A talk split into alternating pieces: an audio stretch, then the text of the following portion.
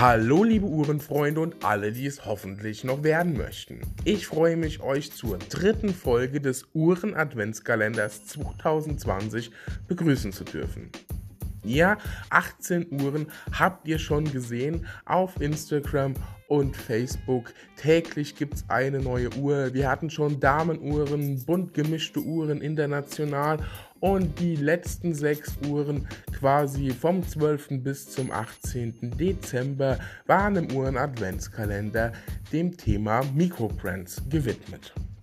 Ja, ein sehr, sehr spannendes Thema, das doch vielleicht etwas Hintergrundwissen und etwas mehr erfordert, als einfach nur sich die Uhren anzusehen und nur über die Uhren zu sprechen, sondern auch mal eine Definition verlangt, was ist eigentlich ein Mikrobrand und vieles mehr.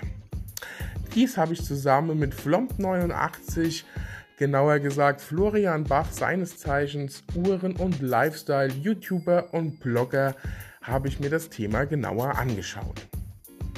Mit Flo zusammen habe ich schon das eine oder andere gemacht. Ihr kennt ihn vielleicht. Ansonsten schaut unbedingt mal bei ihm vorbei. Mehr dazu findet ihr auch in der Beschreibung dieses Podcasts. Ja, warum mit Flo? Er ist seines Zeichen ein Mikrobrand-Enthusiast, könnte man an dieser Stelle vielleicht sagen, und ist sehr tief in dem Thema drin. Und gemeinsam möchten wir mit euch eben Mikrobrands und die schönen sechs Uhren, die ihr diese Woche gesehen habt, besprechen. An dieser Stelle wünsche ich euch jetzt viel Spaß beim Zuhören. Seid gespannt, bleibt mir weiter treu. Euer Daniel. Liebe Uhrenfreunde, wir starten direkt in die dritte Folge des Uhren-Adventskalenders im Jahr 2020. Gestartet sind wir bereits mit einer Woche beziehungsweise sechs Damenuhren, sechs Tage hintereinander gab es Damenuhren. Die habe ich zusammen mit Benedikt vom Juwelier Alther mit euch ja, besprochen, erörtert und ein paar Geschichten mit an die Hand gegeben. Daraufhin ging es direkt weiter mit einer bunt gemischten internationalen Auswahl an Uhren und auch da mein Gast Benedikt. Und heute starten wir mit einem ja, ganz besonderen Thema, ein Thema, das man sicherlich nicht so häufig ähm, quasi serviert bekommt. Ihr habt es diese Woche schon gesehen auf Instagram und Facebook. Sechs Uhren habe ich euch gezeigt und zwar von Marken, die ja sicherlich der eine oder andere erstmal googeln musste. Wir sprechen heute über das Thema Mikrobrands und mit mir beziehungsweise mit wir meine ich meine Wenigkeit an dieser Stelle und Florian Bach. Ihr kennt ihn als Flomp89 ähm, er war schon bei mir mit dabei bei dem Special Juweliere im Wandel und ach, ist auch heute wieder mein Gast, mein sehr erfahrener Gast bei dem Thema. Hallo Florian. Hi, grüß dich und äh, ja, vielen Dank, dass ich wieder dabei sein darf bei so einem spannenden Thema. Definitiv, ja, bei diesem Thema bist du ja quasi, ja, ich sag mal sogar federführender Experte, zumindest von uns definitiv. Ähm, ein sehr, sehr spannendes Thema. Und äh, du hast auch, ja, im Prinzip federführend hier die sechs Uhren als Auswahl mit hereingebracht, sozusagen, von insgesamt drei Mikrotrends an sich. Ähm, bevor wir direkt da einsteigen, erzähl mal kurz meinen Zuhörern, die dich noch nicht kennen, wer du bist und was du so machst. Ja, ich bin der Florian oder auch Flo äh, und habe unter dem Namen Flomp89 Watches and More einen YouTube-Kanal, einen Instagram-Account und unter www.flomp89.de noch eine Homepage. Alles beschäftigt sich mit dem Thema Uhren und ich habe so ein bisschen versucht, für mich die, die Nische in der Nische zu besetzen. Das heißt, es gibt ja genug Kanäle, die sich so ein bisschen mit, mit großen Marken und Investmentgedanken befassen. Und ich möchte unter anderem neben eben großen Namen, und dadurch kamen wir ja auch auf das Thema, auch kleineren Brands äh, eine Möglichkeit bieten, sich der Öffentlichkeit zu präsentieren. Und das ist so mein Steckenpferd im Uhrenbereich, dass ich dann immer ja, nach außen tragen möchte und Spaß daran habe. Und mehr gibt es dazu eigentlich aktuell von mir gar nicht zu sagen. Der Rest ist dann ja schon themenbezogen für diese Folge. Definitiv, ja. Also das war ja im Prinzip schon die perfekte Schilderung, warum du hier in diese Folge gehörst. Erstens mal äh, Uhren, Uhren, Uhren und drittens Mikrobrands. Das heißt, auf jeden Fall der richtige Mann für diese Folge. Und ähm, ja, wir starten, würde ich sagen, einfach mal grundlegend mit dem Begriff Mikrobrands. Ähm, Mikrobrands ist ja durchaus, ähm, wie soll man sagen, wenn man das googelt, findet man relativ viel und relativ nichts. Wenn man in den Uhrenforen schaut, findet man ja verwunderte, wild gestikulierende Menschen, die sich doch lieber auf äh, die Schweizer Flagge auf die, über die Hand legen, sozusagen. ähm, man trifft Verwirrung, Verwunderung und vielleicht auch an der einen oder anderen Stelle das ein oder andere negative Wort und Bashing vielleicht auch aus Unwissenheit. Und genau deswegen finde ich, gehören diese Uhren auch in den Uhren-Adventskalender, denn der ein oder andere kann sich vielleicht noch an den klassischen Adventskalender erinnern. Am Ende beziehungsweise am Anfang des Tages, wenn man das Türchen öffnet, hofft man ja vielleicht mal was drin zu finden, was vorher noch nicht drin war. Und ja, wie geht das besser wie mit Mikrobrands? Richtig. Das war jetzt eine Herleitung. Ich muss sagen, ich bin fast stolz auf mich. Und Kannst du sein. definitiv. Äh, muss ich mir aufschreiben, kann man gebrauchen. Nee. Ähm, ja, was bedeutet oder wie würdest du für dich das, äh, das Wort Mikrobrand überhaupt in Bezug auf Uhren übersetzen oder festlegen, definieren, besser gesagt? Das ist tatsächlich ja keine wirklich einfache Frage. Also ich habe es genauso wie du auch schon mehrfach getan, dass ich mal gegoogelt habe, mal geguckt habe, gibt es eine Definition? Ich habe einen, hab juristischen Hintergrund und da ähm, geht man ja immer erstmal von einer Definition aus und subsumiert dann den Sachverhalt, der einem vorliegt, unter diese, Subsu- äh, unter diese Definition. Das Problem ist, es gibt keine wirklich klare Definition, also muss jeder so ein bisschen für sich klarkriegen, was ist ein Mikrobrand. Und für mich ist ein Mikrobrand eine Marke, ein Unternehmen, das ähm, noch keine ewig lange Firmengeschichte hat, keine riesige Tradition, wie es jetzt die großen Namen wie jetzt beispielsweise Heuer haben, die ähm, dem Mainstream vielleicht nicht ganz so geläufig sind. Und dabei ist es egal, ob die Uhren günstig oder teuer sind, die also eher im, im Nischensegment stattfinden und ähm, auch kein Riesenunternehmen, kein Riesenkonzern hinter sich haben. Das können Bestandteile von Stiftungen oder von Konzernen sein, aber die einzelnen Einheiten, die eben dieses Mikroband dann leiten, das sind in der Regel, so zumindest meine Definition, jetzt keine Hunderte von Menschen, sondern kleine Teams, die mit Herzblut dabei sind und für einen kleinen Teil des Uhrenmarktes Uhren bringen und dabei noch relativ neu sind. Das wäre so zusammengefasst das, was ich unter einem Mikrobrand verstehe.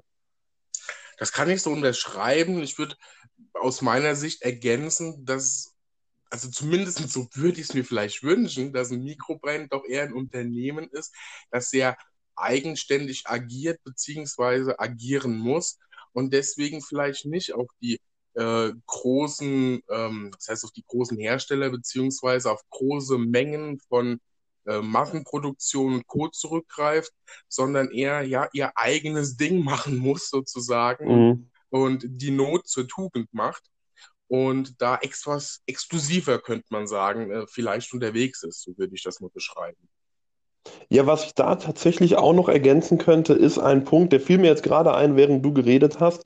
Gerade aufgrund dieses, ähm, dieser Tatsache, dass sie ihr eigenes Ding machen müssen und etwas exklusiver sind in dem Sinne, ist es häufig auch so, dass du bei einem Mikroband auch wirklich Leute zu greifen kriegst, die ähm, was zu melden haben. Also was jetzt bei einem Riesenkonzern im Prinzip nicht möglich ist, ist bei kleineren Marken meistens oder oft relativ problemlos möglich, dass du dann eben mal je nach Anliegen den Marketingverantwortlichen kriegst, den Sale-Verantwortlichen oder vielleicht sogar den CEO per E-Mail oder sonst wie erreichen kannst. Das ist, finde ich, auch etwas, was definitiv so ein Mikrobrand auszeichnet.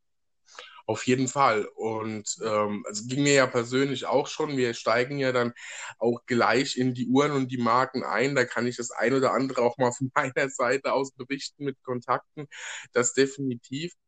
Ähm, würdest du sagen, dass ein Mikrobrand, das sich, ähm, das liest man sehr oft in den Foren, sich irgendwie ja über dieses klassische Thema ähm, Kickstarter und Co. finanziert, dass das schwierig zu sehen ist oder völlig normal? Also aus meiner persönlichen, rein subjektiven Sicht ist sowas nichts, was einem, einem Brand negativ anhaften muss. Es ist immer die Frage, wie das gesamte Marketing ist. Wenn es zu marktschreierisch ist und man zu sehr darauf beharrt, irgendwas super Revolutionäres erfunden zu haben und das zu einem im Prinzip Dumpingpreis anbietet, also 50 Prozent des, des, des, zukünftigen Listenpreises, dann, dann werde ich im Prinzip hellhörig. Dann denke ich mir, gut, da, da kann irgendwas nicht ganz stimmen. Aber Plattformen wie jetzt Kickstarter zu nutzen, das hat, by the way, auch Formex gemacht, auf die wir ja noch zu sprechen kommen. Die waren auch auf Kickstarter. Das ist äh, per se nichts Schlimmes. Das ist einfach nur ein Zeichen dessen, dass man eben nicht dieses Riesenvolumen an, an Menschen, an, an Geld und an Kapazität hat, um es direkt von Anfang an alles auf den Markt zu bringen, sondern dass man dann nah an den potenziellen Kunden sein möchte und auch sein muss. Auf jeden Fall. Also ähm, es ist natürlich gerade so, dass so erlebe ich es, wenn man mal so ein bisschen in Social Media unterwegs ist oder gerade nach dem Thema Uhren, äh, ja, Google und wie die Plattformen alle heißen sucht. Es gibt schon, du hast gesagt, so ein bisschen marktschreierische Unternehmen, die immer gleich an, äh, ja, damit werben, dass sie die Schweizer Uhrenbranche revolutionieren und Co. Ich glaube, wenn man das mehr oder weniger so in Google eingibt, werdet ihr auch schnell fündig. Und ähm, da bin ich immer sehr, sehr vorsichtig, vor allem weil gerade die Uhren, die dann gebaut werden, doch eher den für mich Hommage-Charakter haben an gewisse Vorbilder und äh, da ein eigenes Logo haben, sagen wir es mal so, vorsichtig ausgedrückt.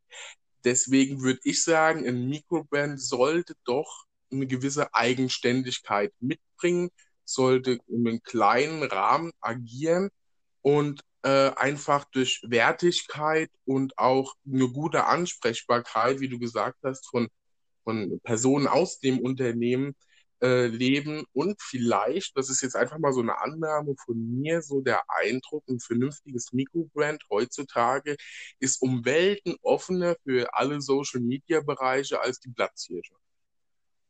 Ja, das kann ich zu 100% so unterschreiben und bestätigen, definitiv.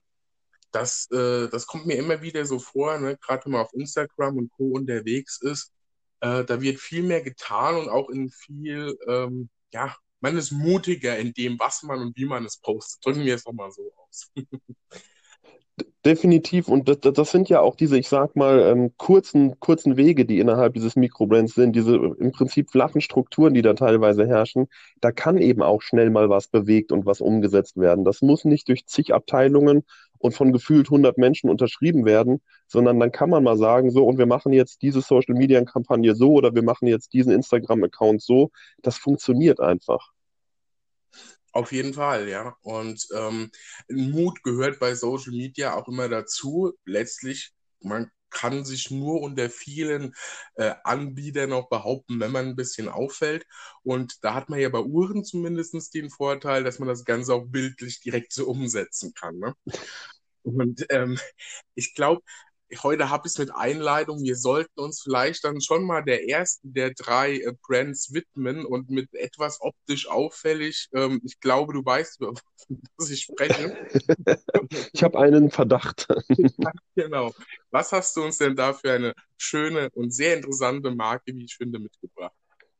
Ich habe die Marke Alexander Schorokow mitgebracht, eine Marke, die ich persönlich sehr, sehr mag. Also zum einen wirklich als Uhrenfan mag, zum anderen bin ich mittlerweile auch seit Jahren in gutem Kontakt mit Mitarbeitern dieses Unternehmens, auch mit der Familie Schorokow, mit Mitgliedern der Familie Schorokow.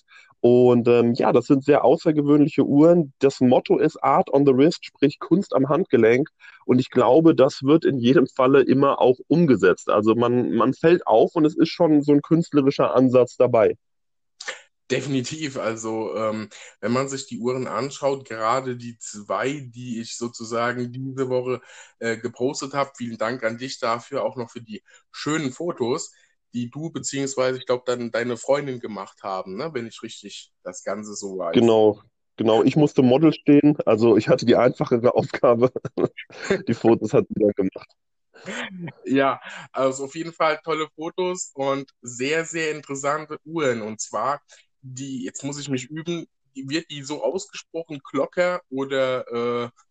Ja, Glo Glocker, Glocker, also ich sag Glocker immer, ich, aber ich glaube, da gibt es jetzt kein wirklich richtig oder falsch. Eine, eine sehr bunte, vielfältige Uhr. also ich kann das Ziffernblatt so oft anschauen, wie ich will. Mein, mein Hirn, meine Augen können sich das nicht so richtig äh, immer einordnen, muss ich sagen. Es ist immer was Neues zu entdecken und es schafft so eine herrliche äh, Aufgeregtheit, würde ich sagen. Ne? Ja, bei der Uhr, da weiß ich, ich weiß es nicht bei jeder Uhr, aber bei der Uhr, das war meine zweite Luxusuhr, die ich jemals gekauft habe und ähm, die erste von Shorokov.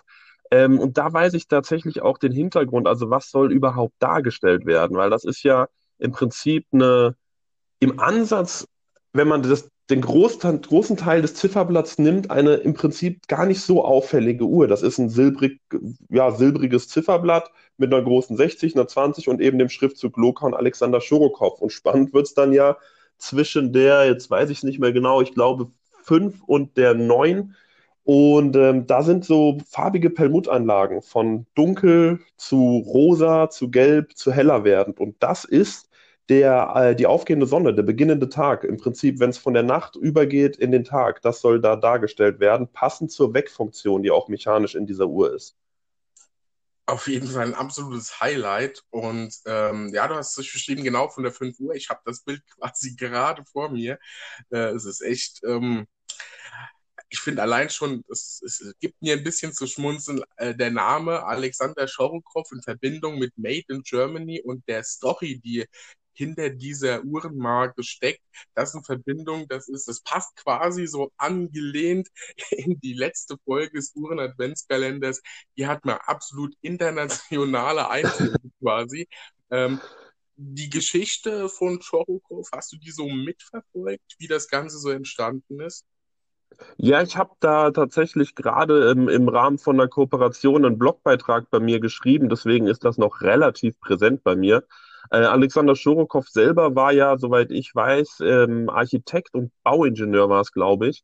Und der kam dann im Rahmen eines Abkommens, das zwischen äh, Russland und Deutschland im Prinzip vereinbart wurde, 1991 rüber aus Russland mit dem Ziel, dort doch mit zusammen mit anderen Managern, 20 Stück waren es, meine ich, an der Zahl, die, die Marktwirtschaft, die freie Marktwirtschaft kennenzulernen im hessischen Wirtschaftsministerium. Also einfach zu gucken, wie funktioniert das. Und ja, kurze Zeit später ging es dann weiter. Da hat er dann Poljot, also die russische, große russische Marke, ähm, im Prinzip vertreten, hat dann Poljot international gegründet, um auch eben Europa und Deutschland mit eben diesen Uhren zu versorgen. Und das alles resultierte dann letztlich in dem Ergebnis, dass die Marke Alexander Schorokow gegründet wurde, weil er gerne eben auch seinen, seinen künstlerischen Anspruch und sein eigenes Design, seinen eigenen Signature, sage ich mal, den, den Uhren gerne mitgeben wollte. Und ja, so entstand das dann. Aus einem eigentlich ganz anderen Grund kam er nach Deutschland und jetzt ist er in Alzenau und macht Uhren.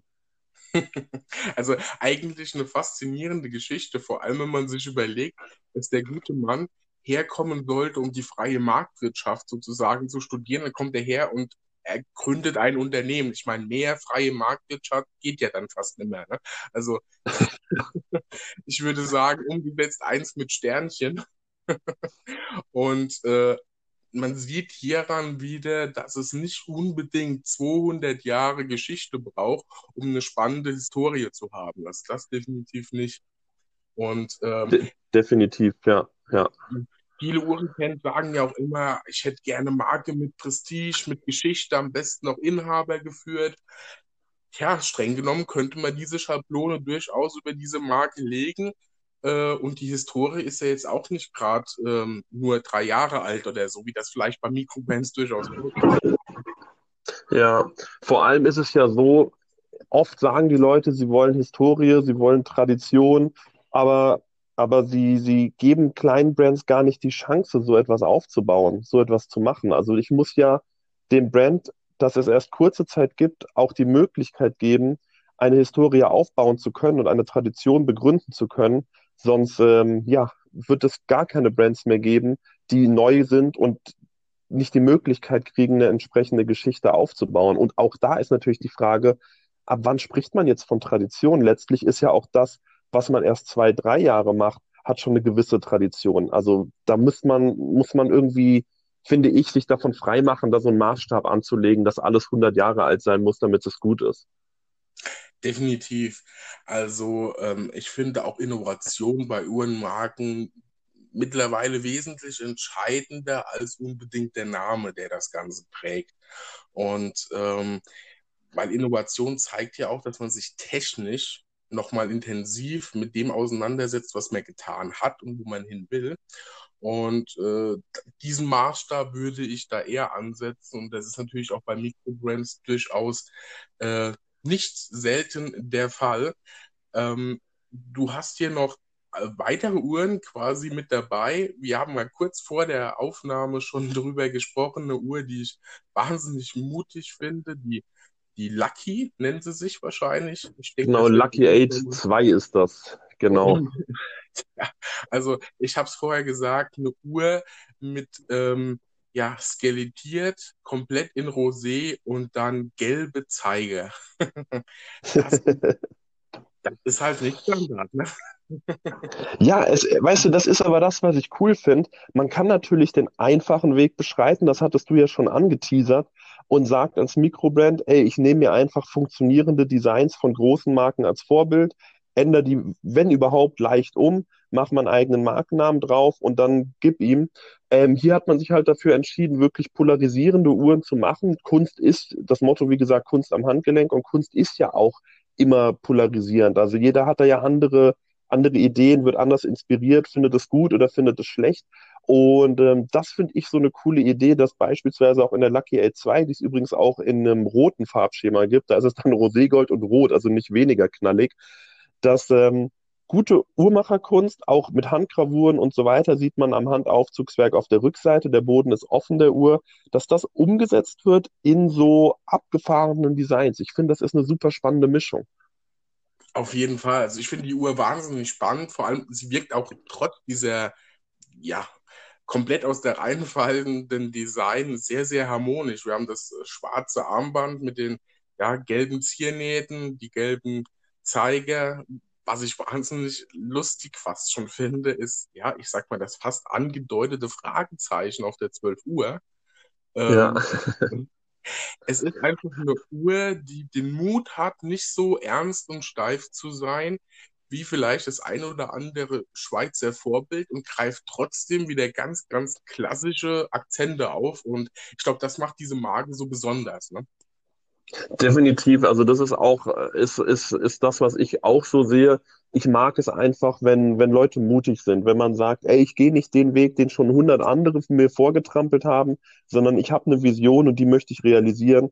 Und das eben, wie gesagt, gepaart mit, mit guter handwerklicher Arbeit, weil man kann natürlich fancy Designs auf den Markt werfen, wenn die Mechanik in der Uhr und das, was drumherum ist, die Qualität, wenn die nicht stimmt, dann bringt alles an künstlerischem Design nichts, dann ist die Uhr eben insgesamt auch nichts. Aber wenn man das vereint und sozusagen ein altes Handwerk neu interpretiert, finde ich das super spannend.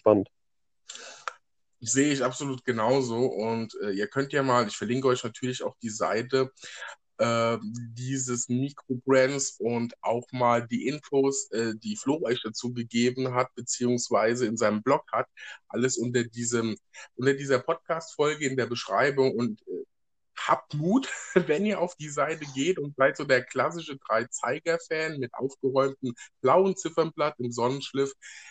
Ja, setzt euch vorher. Aber definitiv, also gerade wenn man auf die Startseite blickt, ähm, das ist ja Kunst, ne? Kunst am Handgelenk. Äh, da braucht man keine moderne Kunst mehr an der Wand. Das reicht hier so vollkommen. Und äh, preislich, das sei sicherlich auch erwähnt, finden wir hier vieles so vom, ich sag mal, so ein bisschen mehr wie Einsteiger, ne? also so, ich sag mal, so um die 1500 Euro bis dann, äh, was ich so gesehen habe, deutlich Richtung 5000 Euro so orientiert, könnte man so zusammenfassen. Genau, genau. Ich habe ja für, für meine Homepage, sage ich mal, so ein, so ein Best-of, also meine Favoriten zusammengestellt. Das sind zehn Uhren. Und im Zuge dessen habe ich mich natürlich dann auch ein bisschen mit der Preisgestaltung befasst. Also ich finde, sowohl Einsteiger als auch eben Leute, die schon ein bisschen mehr Geld in die Hand nehmen wollen oder können, werden da fündig. Und was ich spannend finde, das ist, dass auch die Damen nicht zu kurz kommen und zwar mit mechanischen Uhren nicht zu kurz kommen. Da wird nicht eben mal ein Quarzwerk reingesetzt, sondern das sind dann natürlich sehr aufwendige, sehr auffällige und auch teils recht opulente Uhren, aber eben auch wirklich ähm, schöne mechanische Uhren. Und das finde ich immer erwähnenswert, weil es einfach nicht bei allen Brands so ist, dass auch die Damen eben schöne Mechanik kriegen, sondern häufig abgespeist werden mit sehr schmuckigen Uhren, die dann aber ein einfaches Quarzwerk drin haben. Ja, also ich sag mal, ähm, gerade diese auffallend gestalteten äh, Automatikwerke finde ich jetzt, was ich bisher von dieser Marke gesehen habe, das ist schon, das lädt auch ein, einfach ein bisschen zu verweilen und ähm, macht einfach Spaß. Ich glaube, man hat hier, wenn man diese, sich diese Ziffernblättern generell mal so in Summe anschaut, ich glaube, du kannst die Uhr schon ein paar Wochen tragen, ohne alles im kleinen Detail wirklich so richtig wahrgenommen zu haben. Und das macht es doch sehr besonders. Du hast mir noch eine andere Uhr zur Verfügung gestellt, die ich wahnsinnig interessant finde. Du hast sie am hellblauen äh, Lederarmband. Und äh, wenn ich das so richtig sehe, sind die Zeiger Stifte, oder? Ähm, das ist die sogenannte Crazy Hands. Also was die Zeiger jetzt genau darstellen, weiß ich nicht, aber der Name ist Programm Crazy sind sie. Und ähm, das ist auch was, was bei einem Mikroband zum Beispiel cool ist. Das ist eine Uhr von dreien. Also es gibt insgesamt genau drei Stück weltweit. Äh, mehr sind es nicht und das ist ein Vorserienmodell. Das heißt, das Modell wurde produziert, um zu gucken, entspricht das dem, wie man es in Serie geben will, aus welchen Gründen auch immer, die sind mir nicht bekannt, ging das dann nicht in Serie? Und man hat sich dann im Frühjahr diesen Jahres dazu entschlossen, in einer sehr kurzen Aktion, klar, drei Uhren sind relativ schnell verkauft, für einen sehr angemessenen Preis, also lass mich lügen, aber ich meine, es waren 800 Euro oder sowas, vielleicht 900, ich krieg's nicht mehr genau hin, diese Uhren dann ähm, auf den Markt zu geben. Und wo kriegt man schon mal Vorserienmodelle, also im Prinzip Prototypen, wo man sicher sein kann, die wird es in der Form nicht mehr geben. Man ist also einer von dreien, die diese Uhr jetzt haben. Das fand ich super, super cool. Auf jeden Fall. Also ich meine, das ist ja vielleicht das, was den, den Sammler ja auch so, so anspricht, wenn man einfach mal was hat, was man nicht überall sieht. Ja? Und ähm, da ist man bei Mikrobrands sicherlich sehr, sehr gut aufgehoben, allein schon, weil die halt nicht diese gigantische Stückzahl an den Markt legen. Und also wirklich von mir an dieser Stelle mal unterschrieben, schaut euch definitiv ähm, die Seite mal an. Also wenn man gerade auf Ziffernblätter steht, die nicht so, ja, ähm, schon öfters mal in irgendeiner Form gesehen sind, dann ist man hier richtig und ich finde, das ist richtig kunstvoll gestaltet und einfach was für Menschen, die auch mal was Außergewöhnliches am Handgelenk haben wollen. Und daher auf jeden Fall ein Blick wert. Und äh, ja, Weihnachten steht ja dann auch bald an, ne?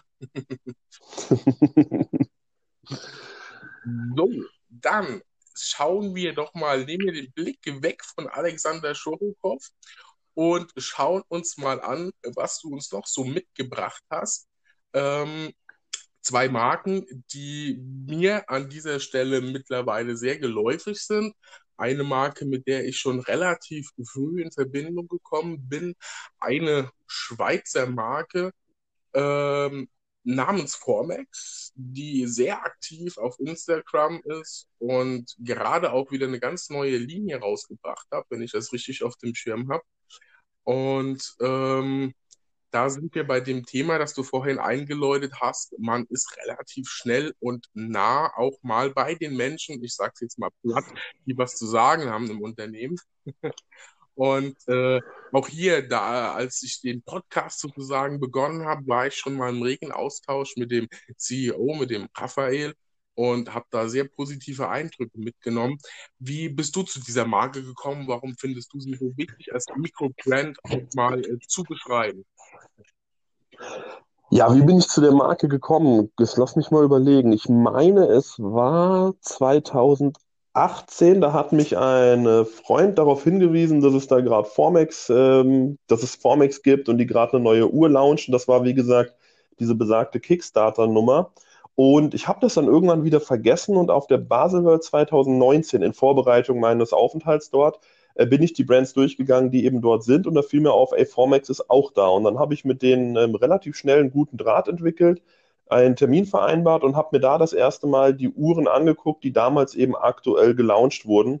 Und seitdem ist der Kontakt nicht abgerissen. Also sowohl mit dem Raphael als auch mit dem Markus, das ist der Marketing äh, Mitarbeiter dort, habe ich ähm, sowohl persönlich wie auch beruflich immer mal wieder einen regen Austausch. Ich war auch bei denen in Biel, das war, glaube ich, letztes Jahr, Ende letzten Jahres, habe dort eine Manufakturführung gemacht, was, was sehr, sehr spannend war.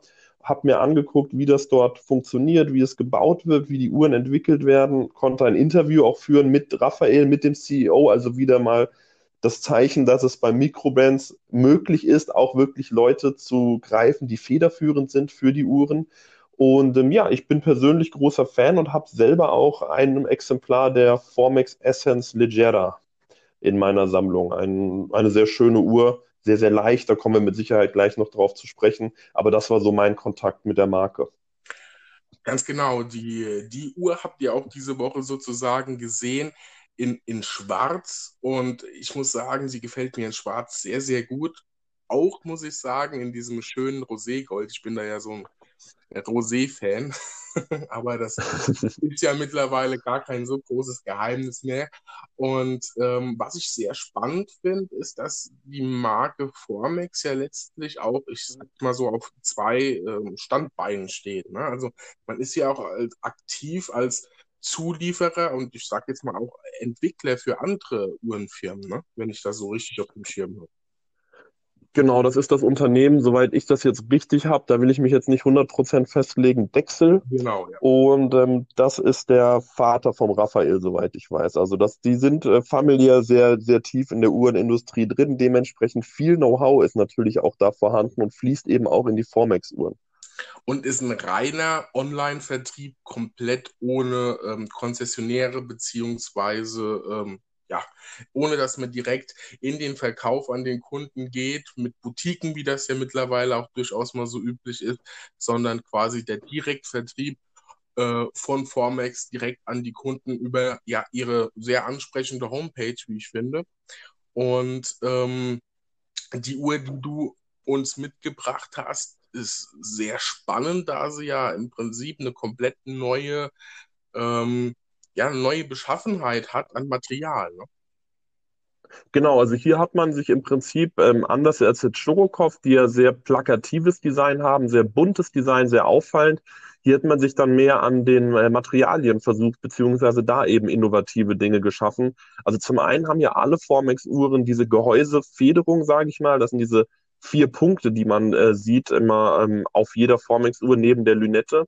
Und bei der Essence Leggera war halt im Prinzip das Motto, eine möglichst leichte Uhr zu schaffen. Man wollte möglichst wenig Gewicht haben.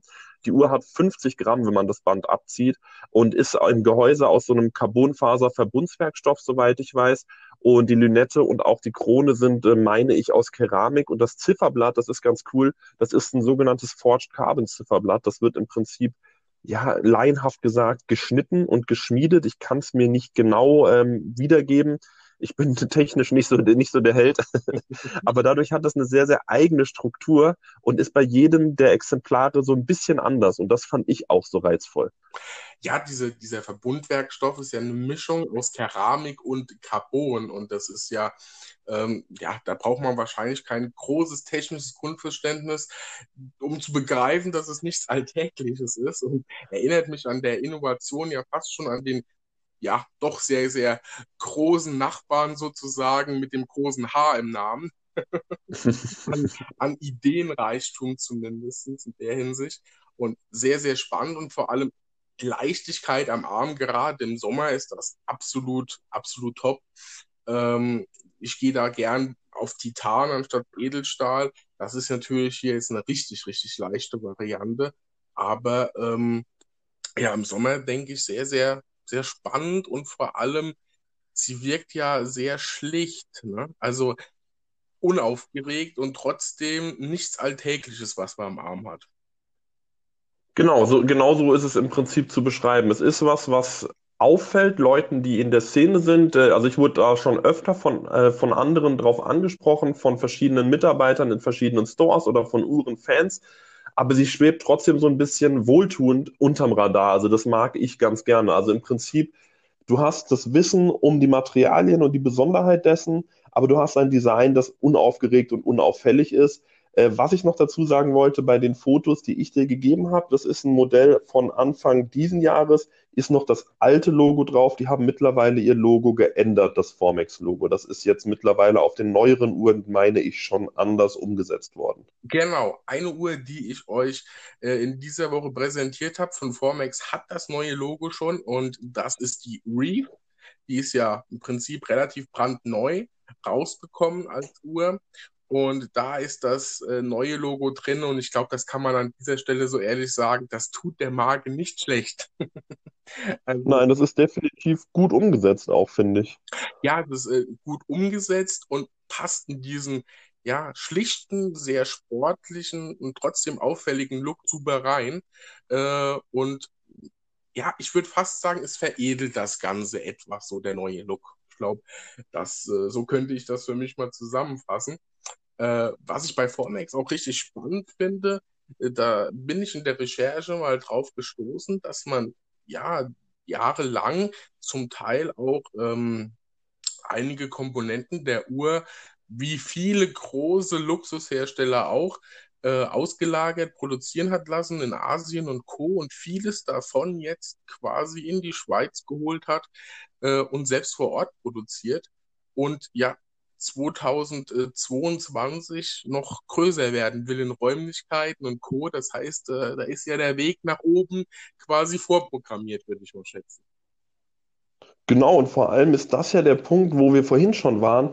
Hier ist gerade eine Marke dabei, zu wachsen, zu expandieren, neue, neue Logos, neue Kollektionen, alles wird entwickelt. Und ähm, das ist ja im Prinzip der Punkt, wo man sagt, hier beginnt eine Tradition sich aufzubauen. Jetzt kann man schon sagen, ey, die alten Modelle hatten das alte Logo, die neuen haben das neue Logo, es gibt neue Räumlichkeiten. Und das ist ja der Punkt, wo ich sagen würde, das hier ist noch ein Mikrobrand, aber ist, dieses Mikrobrand ist auf einem super Weg dahin, sich wirklich auch eine Geschichte aufzubauen und von vornherein gut auf die Kunden eingegangen zu sein und ähm, interessante Modelle geliefert zu haben und sich eben nicht im Prinzip auf eine Hommage aus, auszuruhen und ähm, Stillstand zu haben, sondern immer so eine gewisse Dynamik im Betrieb ist dort äh, zu spüren, auch als Kunde, dass die Leute einfach immer weiterentwickeln, mehr erreichen wollen und das mag ich als Kunde sehr. Ja, es ist, es ist, man hat irgendwie auch so das Gefühl, man hat was am Handgelenk, wo man jetzt so ein bisschen die Geschichte so mitverfolgt und mitschreibt. Und äh, ja, das, das schafft natürlich auch eine gewisse Bindung zur Marke. Und das finde ich immer ganz spannend, wenn hinter der Uhr am Handgelenk einfach ein bisschen mehr steckt als die, die Rechnung beim Kaufen. Ne? so hatten wir das ja, klar. So bei dem Thema Juweliere im Wandel gehört ja letztlich da dazu, Mikrobrands, wenn man so will. Es sind, Juwelier, es sind ähm, Marken, die quasi neu dazukommen und vielleicht auch die Branche ein bisschen aufmischen. Und äh, von daher finde ich Formex höchst spannend und für jeden was, der sportlich und klassisch gerne miteinander kombiniert in einer Uhr. Ich glaube, äh, das ist sehr zutreffend und auch preislich so, ja, die meisten Uhren kriegt man so unter 2000 Euro, wenn ich das so mal grob die verschiedenen Modelle und äh, Linien überflogen habe. Also durchaus erschwingliche Schweizer Handwerkskunst am Arm und äh, ohne jetzt den Geldbeutel massiv überzustrapazieren. Sehr gut gesagt, ja. die, äh, ich habe schon mal so ein bisschen drüber gesprochen, die Uhr, die mich aktuell doch sehr fasziniert, ist diese neue Reef, muss ich sagen. Ähm, insbesondere, weil man da so schön äh, ich bin ein kleines Spielkind und auf der Homepage kann man ja wild Ziffernblätter und äh, die, die Lünette, den Ring in Farben miteinander kombinieren und was dafür teilweise komplett neue Uhrengesichter herauswachsen aus diesen Farbkombinationen, ist sehr äh, beeindruckend, finde ich. Und es ist ein, ja, wirkt wie so ein richtiges massive Stahluhr, sehr sportlich am Handgelenk. Hast du sie schon mal live gesehen oder bis jetzt auch nur so bildhaft sozusagen? Leider habe ich es bisher noch nicht live gesehen. Ich wollte eigentlich dieses Jahr auch noch mal nach Biel fahren und ähm, dort den Raphael besuchen, aber wir wissen alle, dass es im Moment nicht ganz so einfach ist mit Verreisen Und äh, postalisch habe ich nichts bekommen dergleichen. Da war jetzt nichts in Planung. Von daher musste ich mich mit dem Bildmaterial vergnügen, aber habe auch den Konfigurator schon sehr angestrengt, ja. ja, also die Uhr gibt es äh, in, in Grau oder sagen wir mal Anthrazit, Schwarz, einem sehr, sehr schönen Grün und Blau und die Lünette dementsprechend in den gleichen Farben. Und das kann man quasi kombinieren, wie man gerade so Lust hat. Und ich bleibe immer wieder bei äh, einem blauen Blatt und einer grünen Lünette hängen. also auf jeden Fall. Das ist doch auch eine mega Kombi. Ja, also ich finde, dass die Farben wirken auch elegant, also nicht so ne, so plakativ, billig, möchte ich jetzt mal überspitzt sagen, sondern sehr, sehr elegant. Man hat mit einem äh, Silita-Werk, mit einem SW 300, hat man ein schönes, sehr robustes Werk, das Chronometer zertifiziert ist. Man hat einen Taucher, der alle ja, alle Dienst einer Taucheruhr erfüllt und das für, ich sag jetzt mal 1700 Euro. Äh, wohlgemerkt, das will ich nochmal herausheben bei Formex. Klar, die Uhren kommen aus der Schweiz, Direktvertrieb, aber die Preise, die angegeben werden, sind immer schon inklusive Steuern, Zoll und Versand. Man erlebt hier also kein böses Überraschen, wenn das Päckchen äh, noch nicht da ist, aber ein Brief vom Zoll oder so Späßchen, sondern äh, man hat hier ein transparentes Preis-Leistungs-Verhältnis, das ich absolut in Ordnung finde. Also schaut euch die Uhr nochmal an. Ihr findet sie auch auf Instagram bei mir, aber definitiv ein Blick wert in eine spannende Marke. Und ihr habt es ja gehört von, von uns beiden jetzt. Ähm, man ist hier sehr äh, nah sozusagen auch mal schnell an den Entscheidern im Unternehmen und kann hier in Instagram und Co. auch mal eine Anfrage oder so stellen. So ging das bei mir damals los äh, und wird auch ja, ernst genommen und man bekommt Antwort. Das ist bei dem einen oder anderen Platz hier, ist man da weiter von entfernt. genau. Super. Dann kommen wir zur, ja, zur letzten, ähm, zum letzten Mikrobrand in dieser Runde. Nochmal was ganz anderes, wie ich finde. Ähm, ja, wie, wie bist du zu diesem Mikrobrand gekommen? Ja, das war ein recht kurzer Weg. Wir reden jetzt von Corazon del Mar und ähm, der Gründer der Marke, der Markus Finger, der Uhrenratgeber auf YouTube, ist wahrscheinlich vielen ein Begriff. Äh, der ist jetzt seit vielen, vielen Jahren, lass mich lügen, fünf Jahre, sechs Jahre, ein äh, sehr guter Freund von mir. Und der hat diese Marke ins Leben gerufen und von daher war das tatsächlich jetzt die erste und bisher einzige Marke, wo ich von der Gründung an direkt nah dran war an der Marke, an der Entwicklung der Uhren, an der Entwicklung des Logos, der Designs und wo ich immer alles hautnah mitbekomme. Und da hat man natürlich nochmal eine ganz persönliche und viel, viel tiefer gehende Bindung zu dieser Marke, als es bei anderen vielleicht der Fall wäre. Auf jeden Fall. Und ähm, also ich verfolge ja natürlich den YouTube-Channel auch immer wieder. Ähm, meistens so mal zwei, drei Wochen nicht und dann so fünf, sechs, sieben Videos auf einmal, die geballte Power. An dieser Stelle auf jeden Fall von mir auch eine Empfehlung, beim Uhrenratgeber mal vorbeizuschauen. Also das ist, ähm, ja, ich finde, eine sehr, sehr angenehme, eine ungezwungene Art, YouTube zu machen, wie bei dir im Übrigen auch. Und, ja, danke. Ähm, da gibt's ja, es gibt ja einige YouTuber ähm, am Uhren, Uhrenhimmel, so möchte ich es mal nennen. Und manche kann ich mir nicht so anschauen, weil die zu plakativ auf sich selbst bedacht YouTube machen oder immer nur die gleichen Marken und Co. hervorheben. Und da gibt's ja, äh, klar, bei dir als Spezialist für Mikrobrands sozusagen, da kann man nicht von den großen Luxusmarken sprechen. Und äh, bei dem Uhrenratgeber äh, bei Markus Finger definitiv sehr, sehr ausgewogen und sehr, ja, doch nicht so seine Person nicht in den Vordergrund stellen. Das finde ich sehr, sehr angenehm immer und wirkt um Welten sympathischer. Hier mal so ein kleiner Auszug meiner Meinung zu YouTube. Der darf ruhig mal sein. Aber ja, den Uhrenratgeber, ich denke, wer meinen Podcast hört, und so nach Uhren sucht oder Content zu Uhren sucht, der ist spätestens auch mal irgendwie über den Uhrenratgeber gestolpert. Und da verfolge ich die Marke auch jetzt schon länger mit. Ja, ich sage jetzt mal negativ ausgedrückt, gezwungenerweise, so ist das natürlich nicht gemeint. Das so quasi beim, beim YouTube-Schauen mit einher. Und ähm, also ein bisschen was zur Geschichte erzählen, wie das so entstanden ist, wie das so aufgebaut ist. Ich kann dir da tatsächlich gar nicht so viel sagen. Das meiste ist ja in, in Videoform immer auf seinem Kanal, ähm, hat es stattgefunden. Man, da kriegt man einen Einblick in die jeweiligen Jubiläen. Eine lustige Anekdote. Ich war im Urlaub, ich weiß nicht mehr, von wo ich zurückgeflogen bin und hatte ähm, das erste Mal, wo ich wusste, dass WLAN im Flugzeug war. Es war ein Langstreckenflug und ähm, ich habe dann mein Handy angemacht und dann hatte ich diverse WhatsApps von Markus und er schrieb, ja, er hätte jetzt ja länger drüber nachgedacht, das wusste ich. Er macht jetzt seine eigene Marke. Und ich meinte, ja, cool, ja, und hier sind schon die Logoentwürfe. Das, das Logo wurde es nicht, es wurde dann ein anderes. Aber ähm, alle Designs, alle Designideen und alles, was wir während dieses Flugs besprochen haben, hat dann im Laufe der darauffolgenden Zeit wirklich auch Gestalt und Form angenommen und wurde dann umgesetzt in der einen oder anderen Uhr. Also das war, ich war wirklich bei einem entscheidenden Moment im Prinzip glücklicherweise dabei, wenn auch nur via WhatsApp in dem Falle, als diese Marke ins Leben gerufen wurde. Und der Rest ist ja sehr transparent immer sichtbar, sei es bei ihm auf dem Kanal, sei es in meinen Reviews, in Blogbeiträgen. Das äh, kann man dann ja nochmal chronologisch nachvollziehen. Aber das fand ich einen sehr schönen Moment und das ist mir im Gedächtnis geblieben.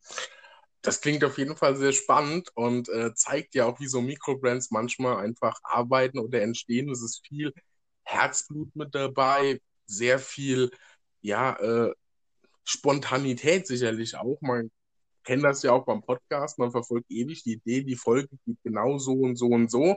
Und das möchte ich sagen. Dann ist man in der Folge drin, schaut sich irgendwas äh, Spezielles nochmal zur Uhr an und dann packt einem die Leidenschaft und es läuft dann doch ein bisschen anders. Und das ist halt sehr schön bei äh, Microbrands auch zu sehen. Und äh, wenn man so die Videos sieht, ähm, ich glaube, dann kann man das schon unterstreichen. Ich glaube, da ist sehr, sehr viel Leidenschaft und es ist ja im Prinzip ein komplettes Familienunternehmen, ne? wenn man das so mitkriegt.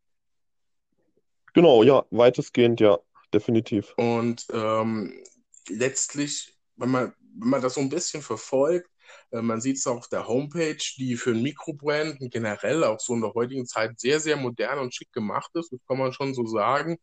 Ähm, auch schon eine relativ große Auswahl, finde ich, an Linien. Ne? Und du hast ja zwei Uhren sozusagen mitgebracht, zumindest bildlich mitgebracht an dieser Stelle. äh, da muss ich immer so ein bisschen aufpassen im Namen. Das einmal ist es die Melanocetus GMT. Richtig, genau. Uhr, die mich, wie soll ich sagen, allein wegen der Lünette schon sehr positiv überrascht. Also dieses, dieser Übergang, dieses, ja, metallisch wirkende Rot in das Schwarz. Und da gibt es ja, glaube ich, verschiedene Linien, wo das teilweise auch mit so einem grün türkis mäßig gemacht wird. Das ist schon, ähm, das sieht man so überhaupt nicht am Markt. Also habe ich persönlich zumindest noch nicht so gesehen und ich habe jetzt dann doch schon eine oder andere Uhr mal wahrgenommen. Ähm, du hast diese Uhr selbst, wie, wie trägt die sich? Wie, wie ist sowas am Arm? Also ich finde es super cool, weil ich mag, äh, wie ja schon mal gesagt, Uhren, die so ein bisschen anders sind. Und hier haben wir einfach ein Design. Man sieht, wenn man sich mal die Kollektion anguckt, man erkennt eine Corazon del Mar. Die hat ein ganz eigenes Bild und dieses Bild wurde auch hier in der GMT aufgenommen. Das Logo ist ein bisschen dezenter als bei alten Uhren und natürlich ist, also bei den alten Kollektionen, und natürlich ist das Highlight hier die Lünette und das finde ich immer so cool. Das ist wirklich teilweise pink-violett und dann geht es wieder über in so ein ganz dunkles Rot, je nach Lichteinfall. Das ist, äh, soweit ich das noch im Kopf habe, eine Keramiklünette. Und ähm, was ich an der Uhr besonders finde, das gilt aber für, für alle, also auch die zweite, die wir dann äh, noch in der Bildersammlung haben das sind so diese, diese kleinen Eigenheiten, wo man sagt, ey, da ist noch Innovation dabei. Beispielsweise hat die ja Keramik-Seiten-Inlays, also vier Stück, zwei jeweils oben und unten von der Krone und gegenüberliegend. Die haben jetzt keinen speziellen Zweck, das ist ein reines Designelement, aber ich finde es einfach schön und es sieht cool aus. Dann gibt's noch ähm, im Prinzip das Herz des Meeres, ein, ein kleines Steinchen, ein Saphir, der auf dem Rotor gefasst ist. Also Corazon del Mar heißt Herz im Herzen des Meeres oder das Herz des Meeres. Und das ist praktisch dann bildlich dargestellt. Und äh, die Cabochon-Perle gibt es auch, glaube ich, in den meisten der verschiedenen Kollektionen. Und das ist eine Uhr, die sozusagen als, eine Uhr sage ich schon, ein Gimmick, das als Feuchtigkeitsindikator dient. Das heißt, verfärbt sich diese Perle, weiß man, oh, da ist ein bisschen Feuchtigkeit in der Uhr. Und das Coole ist, diese Perle bindet zumindest ein gewisses Maß an Feuchtigkeit auch, soweit ich das jetzt noch im Kopf habe. Das heißt, was ich sagen sagen möchte, das ist nicht nur eine im Prinzip weitere Uhr eines weiteren Mikrobrands, sondern man merkt einfach, dass sich hier Gedanken gemacht worden sind, wie man ein Design findet, das zwar auffällt, aber jetzt nicht schreiend ist und wie man weiterhin noch Designelemente und technische Elemente findet, die es so eben noch gar nicht gibt in der Zusammensetzung ich finde ich finde es absolut spannend gelöst. Also ich muss sagen, einer meiner Favoriten in den heutigen Mikrobrands tatsächlich, ähm, weil mir die Ziffernblätter wahnsinnig gut gefallen. Die, man erlebt selten Ziffernblätter, finde ich, die so, so wahnsinnig abgestimmt sind mit der Lünette. So würde ich es, glaube ich, mal beschreiben. Ähm, das finde ich einfach sehr herausstechend und die Lünette ist bei den Uhren hier das absolute Highlight, gerade bei der äh, Melanocetus. Und äh, ich finde auch ein Preis ist mit ja, knapp 1700 Euro startet diese GMT-Variante hier. Das ist äh, ja Einsteiger-Luxusbereich, wenn man so möchte. Und du hast gerade gesagt, was da alles drin ist. Das kann man natürlich alles auf der Homepage für alle, die das vielleicht ein bisschen zu schnell war, nochmal genau äh, sich anschauen. Und äh, da steckt einfach, wie ich es vorhin gesagt habe, was ich von einem Mikrobrand vielleicht auch erwarte, Innovation steckt hier definitiv drin. Und äh, im Gehäuse ist ja im Prinzip auch äh, ein Gas zur Trocknung, ne? So, wenn ich das richtig. Genau, das ist ähm, Argon ist das. Das Gehäuse wird mit Argon geflutet, ja, um, um im Prinzip eine größtmögliche Trocknung in dem Gehäuse selbst erreichen zu können. Also definitiv Gimmicks, die man für 1700 Euro bei Platzhirschen nicht erwartet. Also wenn ich jetzt vielleicht mal für diesen Preis mal so rüberschiele Richtung, ja, beispielsweise Longines und Co., äh, kriegt man ja. sowas nicht, ne? Kann man, glaube ich, schon mal so sagen. Definitiv, das kann man so festhalten. Ja, das sehe ich auch so. Und hier hat man eben wirklich, was ich so erwähnenswert finde, dadurch, dass der Markus eben auch seinen YouTube-Kanal hat, ist man hier auch super transparent. Man kriegt alles mit. Man wird ja mitgenommen von den ersten Designideen über die Entwicklung der Uhr, über die fertige Uhr. Das heißt, es ist im Prinzip ein so hohes Maß an Transparenz, wie man es sonst kaum findet. Und ähm, was ich extrem spannend und schön finde, ist, dass man hier zu jeder Uhr eine gewisse ja, Geschichte auch transportiert. Allein schon von der Namensgebung, äh, wenn man sich die unterschiedlichen Namen, die mir teilweise schon schwerfallen, hier auszusprechen, äh, die mal äh, so, so blickt und dann auf der Homepage ist schön beschrieben, wie man auf die Namen kommt, was man mit der Uhr verbindet und das soll sich dann auch in der Farbe beziehungsweise im Design wiederfinden. Da, da überlegt sich wirklich jemand, was er da nach außen transportieren will und baut nicht einfach nur eine Uhr. Das kombiniert mit den ganzen technischen Aspekten und zu dem Preis. Und das ist vielleicht auch für jemand, der sich mal einfach so in so ein Mikroband reinschnuppern will, auch sehr wichtig. Lehnt man sich definitiv nicht zu weit aus dem Fenster und hat einfach es ist ja eine gewisse Form auch von Understatement, ein Mikrobrand zu tragen, weil man vielleicht weiß, was drinsteckt, aber äh, nicht jeder gleich auf, aufgrund des Markennamens hier auf irgendwas schließen kann. Ne? Genau, und äh, da der Preis, das ist ein Punkt, der ist mir tatsächlich noch sehr, sehr wichtig, der gilt aber allgemein für Mikrobrands. Häufig hört man ja oder man liest es, beispielsweise jetzt bei einer Corazon Del Mar, die Preise wären viel zu teuer.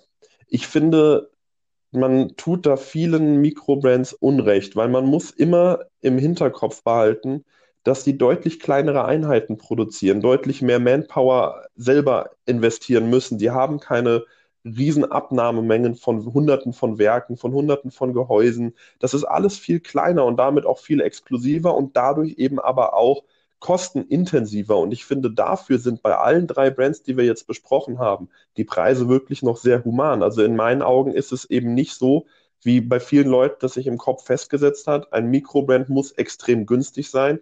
Ich finde, ein Mikrobrand muss preis-leistungsmäßig ein gutes Verhältnis bieten. Aber ob das dann 1000 Euro, 2000 Euro oder 10.000 Euro sind, wenn man das entsprechend geboten bekommt, was es einem wert ist, die Uhr zu kaufen, dann hat das seine volle Berechtigung. Ja, man muss sich ja einfach auch äh, betriebswirtschaftlich vorstellen. Wir nehmen jetzt die äh, irgendeine Uhr von einem Mikrobrand, mal dahingestellt welche, und nehmen ein größeres Unternehmen, beispielsweise aus der Swatch Group. Beide sollen diese Uhren mit ihren zur Verfügung stehenden Kontakten, mit ihren zur Verfügung stehenden ähm, Know-how und Ausrüstung bauen. Äh, dann können die beide nicht zeitlich und äh, von, äh, von der Ausrüstung beziehungsweise auch einfach von der Lieferantenkette her diese Uhr für denselben Preis bauen. Und ähm, da ist es logisch, dass dann das Mikrobrand in sich auch teurer sein muss, weil er natürlich auch viel mehr vielleicht per Handarbeit gemacht werden muss, weil die große Maschine, die das in größerer Stückzahl macht, vielleicht nicht gebraucht wird von der Abnahme her oder schlicht einfach noch nicht leistbar ist. Und ähm, man könnte ja vielleicht auch umgekehrt darum schließen, vielleicht ist, wenn man sagt, okay, mir ist 1700 Euro für so eine Uhr zu teuer, weil es ein Mikrobrand ist, könnte man ja umgekehrt auch schließen, so eine vergleichbare Uhr von einem Platzhirsch ist vielleicht auch einfach zu teuer, nur weil der Name halt draufsteht. Ja? Und da muss man für sich halt so ein bisschen entscheiden, ob man eher will, was die Uhr kann und das Wissen, dass die Uhr das kann und vielleicht besser ist wie was Vergleichbares, für sich so in den Fokus rückt. Oder ob eben, und das ist ja absolut nicht verwerflich, die Prestige des Namens und die Tradition vielleicht in der Hinsicht für einen wichtiger ist, würde ich sagen. Genau, das kann ich unterschreiben. Das ist einfach eine Sache der persönlichen Präferenz letztlich. Absolut. Äh, neben der Milano Cetus hast du uns noch eine andere Uhr mitgebracht, die ich auch höchst spannend finde. Da musst du mir beim Namen helfen. Chelytra. Chelytra, okay. Gut. Das ist, soweit ich es im Kopf habe, der lateinische Name der Schnappschildkröte. Richtig, genau. So steht es auch auf der Homepage. Die natürlich absolut vorbereitet, just in time für diese Folge gerade aufgerufen habe. Einfach, ja, die Namen sind gewöhnungsbedürftig, äh, aber auch daher, was gewöhnungsbedürftig ist, ist natürlich ein bisschen frischer und äh, ein bisschen entstaubter und macht auch auf sich aufmerksam. Und ich finde, das kann diese Uhr definitiv. Äh, du, die Zuhörer, die auf Instagram und Co. bei mir unterwegs sind, haben sie gesehen. Ähm, ja, ein schwarzes Ziffernblatt mit orangenen Indizes und auf der Innenseite der Lünette auf dem Ziffernblatt auch nochmal die Minuten in einzelnen orangenen Punkten aufgegliedert.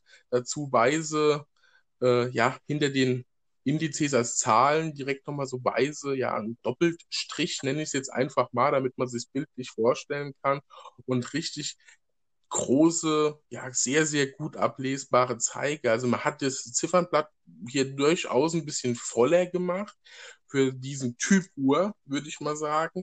Aber das wirkt äh, mit, also der Edelstahl, das Edelstahlgehäuse, das wirkt allein auf dem Bild schon sehr, sehr wertig, finde ich. Ja, und äh, gerade das Gehäuse ist auch was Besonderes, weil wir hatten es ja eben vom Namen Chelitra, Schnappschildkröte, die hat einen sehr, sehr harten Panzer und ähm, das ist im Prinzip der Grund dieser Namensgebung, soweit ich es noch im Kopf habe, denn das Gehäuse der Chelitra ist besonders gehärtet. Das heißt, äh, es ist härter als normaler Stahl und da kommt dann diese Querverbindung zum Namen auch her. Also man sieht, man hat sich hier richtig was gedacht bei der Namensgebung.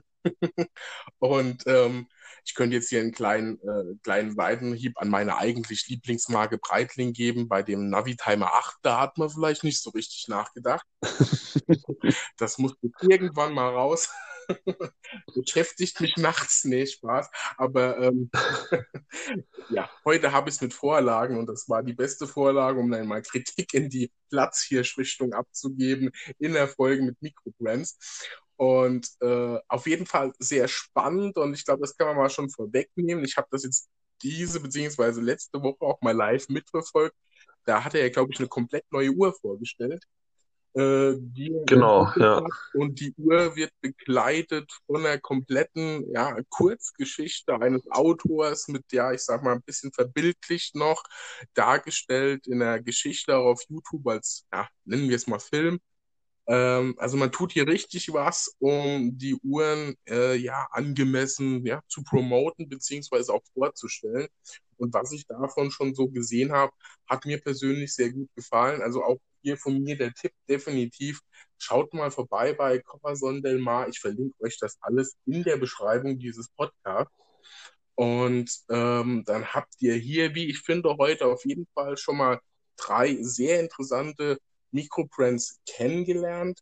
Und ähm, auch mal ein paar Uhren davon vorgestellt bekommen. Aber ich denke, hier macht es auf jeden Fall Sinn, mal selbst zu schauen auf den Websites, beziehungsweise auch bei mir gerne in Instagram und bei Flo im Blog, der da ja auch einiges dazu vorgestellt hat, beziehungsweise YouTube und sich da mal noch ein bisschen schlauer zu machen. Könnte eine Alternative auch noch für den Weihnachtsbaum sein.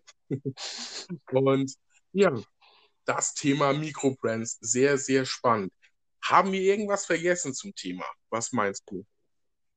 Ich glaube, wir haben das eigentlich vollumfänglich zumindest mal angerissen und anhand der Beispiele auch immer recht gut erläutern können, was vielleicht wichtig ist und was nicht. Es ist natürlich, wie du auch gesagt hast, definitiv was, was jeder selbst entscheiden muss. Möchte man Prestige oder möchte man eine Mikrobrand eine Chance geben?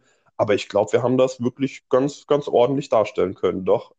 Finde ich auch. Ein bisschen Eigenlob tut gut in diesen Zeiten. Also klopft mal auf die Schulter. Ich denke, auf jeden Fall ein bisschen lockere Unterhaltung, die mal etwas von dieser doch etwas schwierigen Zeit äh, ablenkt. Und dafür soll der Podcast ja auch da sein. Ähm, wenn man sich schlechte Laune schaffen will, dann schaut man doch bitte die Nachrichten. Das reicht dann meistens doch schon aus. Das müssen wir hier nicht haben. Äh, wir haben jetzt drei Mikrobrands insgesamt ge gesehen bzw. gehört in Kombination im Uhren-Adventskalender von Formex, von Alexander Schorokow und von Kocherson del Mar. Ja, schön und toll mit Input und auch Bildern gefüllt von dem guten Florian Bach hier nochmal gesagt. Ähm, vielen Dank an dich für die tollen Ausführungen und dass wir dieses Thema zusammen bestritten haben, du quasi als Experte in der Runde.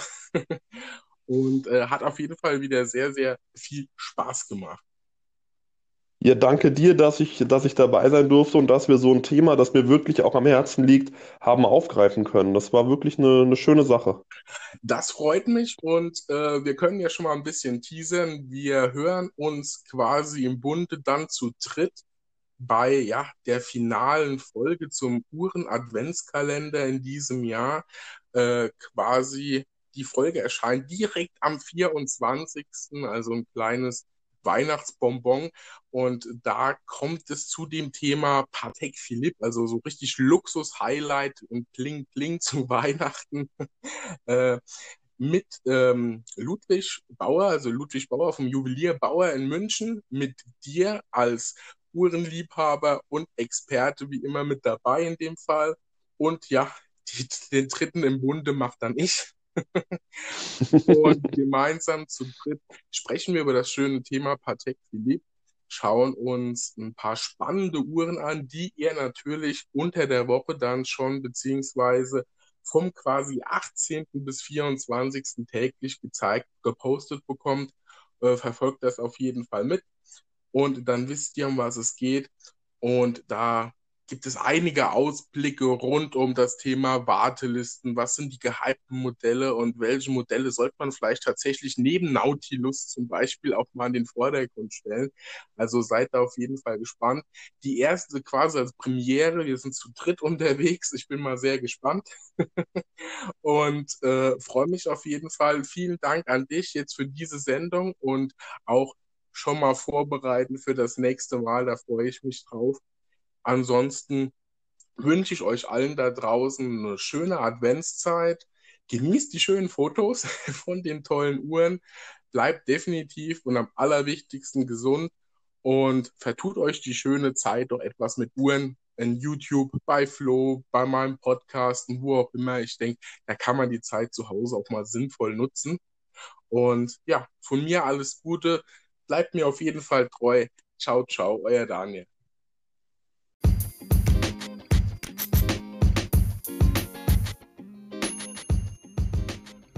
Hallo liebe Uhrenfreunde, hier bin ich nochmal im Anschluss an diese Podcast-Folge. Ich möchte mich an dieser Stelle bei euch bedanken. Ihr leistet einen tollen Support, teilt meine Folgen, abonniert auch fleißig auf allen möglichen Plattformen, wo ihr auch diesen Podcast hört. Und ich finde den Austausch mit euch klasse. Er ist stets höflich und immer ein großer Mehrwert steckt dahinter. Egal, ob ihr mir in Facebook schreibt oder auf Instagram, der eine oder andere meldet sich auch per E-Mail, das finde ich schön. Dieses Medium darf man ja nicht ganz vergessen und ich habe tolle Fragen, tolle Anregungen von euch. Dafür auf jeden Fall vielen Dank. Ich würde mich freuen, falls ihr das noch nicht getan habt, wenn ihr diesen Podcast fleißig abonniert, denn natürlich seid ihr als meine Community das Wichtigste. Und immer wenn ihr dabei seid, beziehungsweise wenn ihr direkt von eurem Podcast-Anbieter die Meldung bekommt, ich habe eine neue Folge hochgeladen, ist das doch das Schönste. Oder etwa nicht. An dieser Stelle, ihr könnt mich finden in Facebook unter alles rund um die Uhr minus Passion for Watches Germany. Ebenso findet ihr mich auf Instagram at Passion for Watches Germany. Auch dort. Ansonsten wünsche ich euch wie immer eine absolut gute Zeit. Bleibt gesund. Viel Spaß beim Zuhören. Euer Daniel.